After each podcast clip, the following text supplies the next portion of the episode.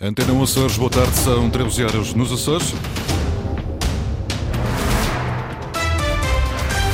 Vamos conhecer os destaques desta edição. Proteção Civil registra esta manhã várias ocorrências em três ilhas, Faial, São Miguel e Graciosa.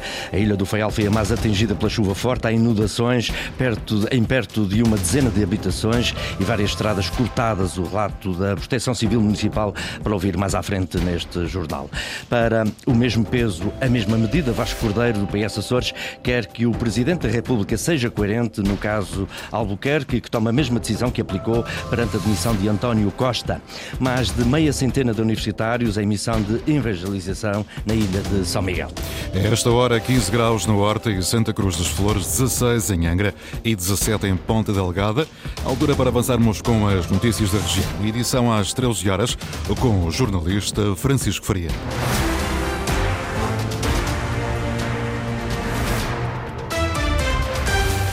Chuva forte provocou estragos esta manhã na Ilha do Faial, inundações em habitações, estradas encerradas, derrocadas. A Proteção Civil Municipal está no terreno. Foi necessário realojar duas pessoas, revelou há pouco o Presidente da Câmara, Carlos Ferreira. Registámos na Ilha do Faial uh, um, várias chuvadas ao longo desta manhã uh, que causaram algumas derrocadas, inundações em habitações, estradas uh, interrompidas e várias outras ocorrências que têm obrigado à intervenção do, dos vários agentes de, de proteção civil. Uh, a situação mais grave uh, é de uma, de uma família, de um casal que tem mesmo de ser realojado e, portanto, também foram acionados os meios da, da Segurança Social e temos já a solução para o realojamento temporário dessa família a instalações do Exército, que se disponibilizou a colaborar também uh, com a Câmara Municipal e com os outros agentes de proteção civil. E estamos neste momento no terreno a procurar de forma gradual a correr a todas as situações e resolver as várias ocorrências que nos têm sido uh, colocadas. A chuva a provocar estragos em várias freguesias do Faial, a Praia do Almoxarife e a cidade da Horta estão as situações mais graves. Até o final da tarde de hoje, a Proteção Civil Municipal espera conseguir repor a normalidade nas estradas. Até o momento foram registadas 13 eh, ocorrências em três ilhas, 11 no Faial, uma em São Miguel e outra na Graciosa. Não há vítimas a registrar, revelou há pouco o Serviço Regional de Proteção Civil.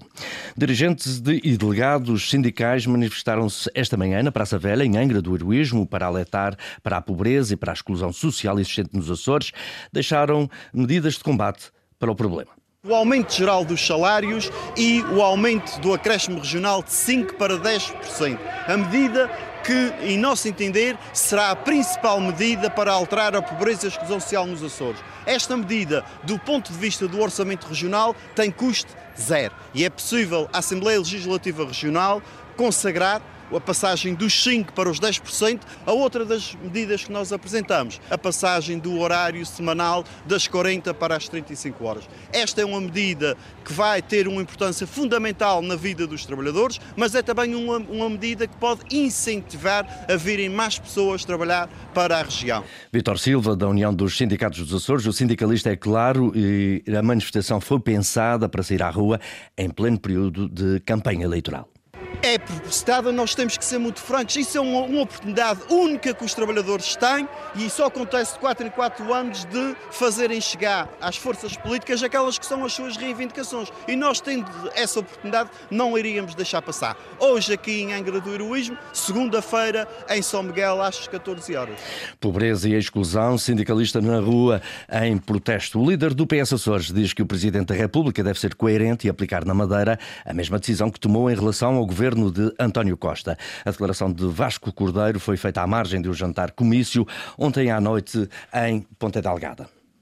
Em primeiro lugar, que tudo se esclarece, obviamente, eh, para que não resta a menor sombra de dúvida em matérias tão importantes, para benefício da justiça, para benefício também da democracia, naturalmente, eh, e que, obviamente, que nesta situação também é importante nunca esquecermos que todos têm direito à presunção da inocência. E o que é que acha que o Sr. Presidente da República deve fazer uh, deve, uh, sobre essa matéria na Madeira?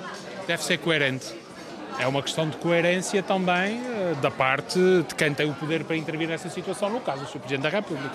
Mas eu gostava que dissesse o que é que entende por coerência. A mesma solução que ele aplicou no passado, nomeadamente em termos nacionais, quando houve a demissão do Dr. António Costa, que aplique também na Madeira, porque é a, solução coerente. Já o líder do PSD Açores está solidário com a decisão tomada por Miguel Albuquerque de se demitir da presidência do Governo da Madeira. Já Manuel Bolheiro continua a insistir que, no entanto, que toda, todo o cidadão tem direito à presunção de inocência. Eu, em todas as situações que já ocorreram, sempre achei, primeiro, que há a presunção da inocência. Segundo, que o juízo político, democrático, social, perante os visados nestas circunstâncias é fundamental. E eu uh, avalio que o Dr. Miguel Albuquerque, considerando a situação que uh, se impôs a ele, tomou a decisão que achou mais adequada. E eu sou solidário com a sua opção. Agora a campanha, PS Açores defende um novo plano regional de saúde para monitorizar como estão a evoluir os cuidados de saúde na região. A proposta foi apresentada esta manhã numa reunião com o Sindicato Independente dos Médicos, que foi acompanhada pela jornalista Lília Almeida. Para melhores cuidados de saúde na região, o candidato do PS a presidente do governo propõe três medidas, a começar por um novo plano regional de saúde. Devidamente calendarizado, com objetivos definidos, que permita monitorizar a forma como, nessa área, as coisas estão a evoluir na nossa região e a prestação de cuidados de saúde e os objetivos que são alcançados são, eh, no fundo, uma realidade dentro do, do prazo que existe. O último plano julgo que terminou a sua vigência em 2020 ou 2021. Melhorar a eficácia no hospital digital é outra das medidas e, em terceiro lugar, fazer o levantamento das necessidades de recursos humanos a 10, 15 anos e, em função desse levantamento, definir a política de valorização remuneratória e incentivos à fixação de pessoal. Para além desta questão da fixação de médicos, há um desafio em termos de recursos humanos e de profissões ligadas ao Serviço Regional de Saúde no seu todo. Nós precisamos ter uma visão médio e longo prazo de quais vão ser as nossas necessidades e depois definir a partir daí medidas para conseguir captar, conseguir atrair uh, esses profissionais para a região e conseguir fixá-los cá. E é nessa componente que entra a questão, naturalmente, dos incentivos e da valorização remuneratória. A suborçamentação do Serviço Regional de Saúde é outra questão que preocupa e que urge resolver. Em setembro de 2023, a dívida só dos três hospitais a fornecedores ascendia a mais de 150 milhões de euros é um processo que tem que ser encarado porque ele próprio assume-se como condição de sustentabilidade do Serviço Regional de Saúde. Vasco Cordeiro garante ainda que os processos em curso de valorização das carreiras médicas e na saúde são para continuar. A campanha do PAN esteve hoje no Mercado da Graça, em Ponta Delgada. O mau tempo afastou clientes, mas não as promessas do partido para o próximo mandato, o reforço dos apoios aos comerciantes locais e a isenção do IVA nos produtos agrícolas são para já as prioridades, Sandra Pimenta. 9 horas da manhã e no Mercado da Graça, em Ponta Delgado, os clientes contavam-se pelos dedos das mãos. A muita chuva que caía prejudicava o negócio, mas pelo menos para isso o PAN tinha a solução. Estou a ver que a senhora tem o cabelo molhado e vou-lhe dar aqui uma coisinha, um chapéu de chuva. Deixe-me dar só um chapéu quando você vai passear o seu cãozinho na nossa rua. A estratégia do PAN começava a dar frutos e aos poucos os comerciantes iam dizendo de sua justiça. Se eu faço aqui alguma coisa por nós aqui no nosso mercado, a gente quer pagar os nossos fornecedores. Não conseguimos, não temos dinheiro para isso. Não temos clientes, né? não, não, pode estar bom. Está mal, péssimo. Pode ser que para o ano, quando houver novas eleições para a Câmara, depois faça alguma coisa. E é assim, vai para um pão. Se for o mesmo governo, não vai ficar. Esperamos que não seja. Mas, independentemente de qual seja o próximo governo eleito, Pedro Neves, candidato do PAN por São Miguel, deixa desde já uma garantia. E o PAN, se for eleito, vai meter no Orçamento Regional o apoio para dar à Câmara Municipal Ponta Delgada para que a indenização seja o dobro daquilo já dado pela autarquia. E para além do milhão de euros para as indenizações do mercado, o PAN quer ainda a isenção do IVA nos produtos agrícolas. Não podemos estar a olhar para o IVA, fazer uma verificação dos preços relativamente à carne, ao leite e esquecer completamente das nossas hortícolas e frutícolas que precisam de uma verificação de preços e precisamos retirar esse IVA porque é a única forma potencial mercado regional. Produção regional que tem de ser uma prioridade para os açorianos e só depois para o turismo. Os mercados são feitos para a comunidade, para as pessoas locais, não são feitos para os turistas. Os turistas poderão usar ou não, não é esses os Açores que nós queremos, não é esses os Açores que precisamos para o futuro. Um futuro que para o PAN passa pelo reforço do número de deputados já no próximo dia 4 de fevereiro.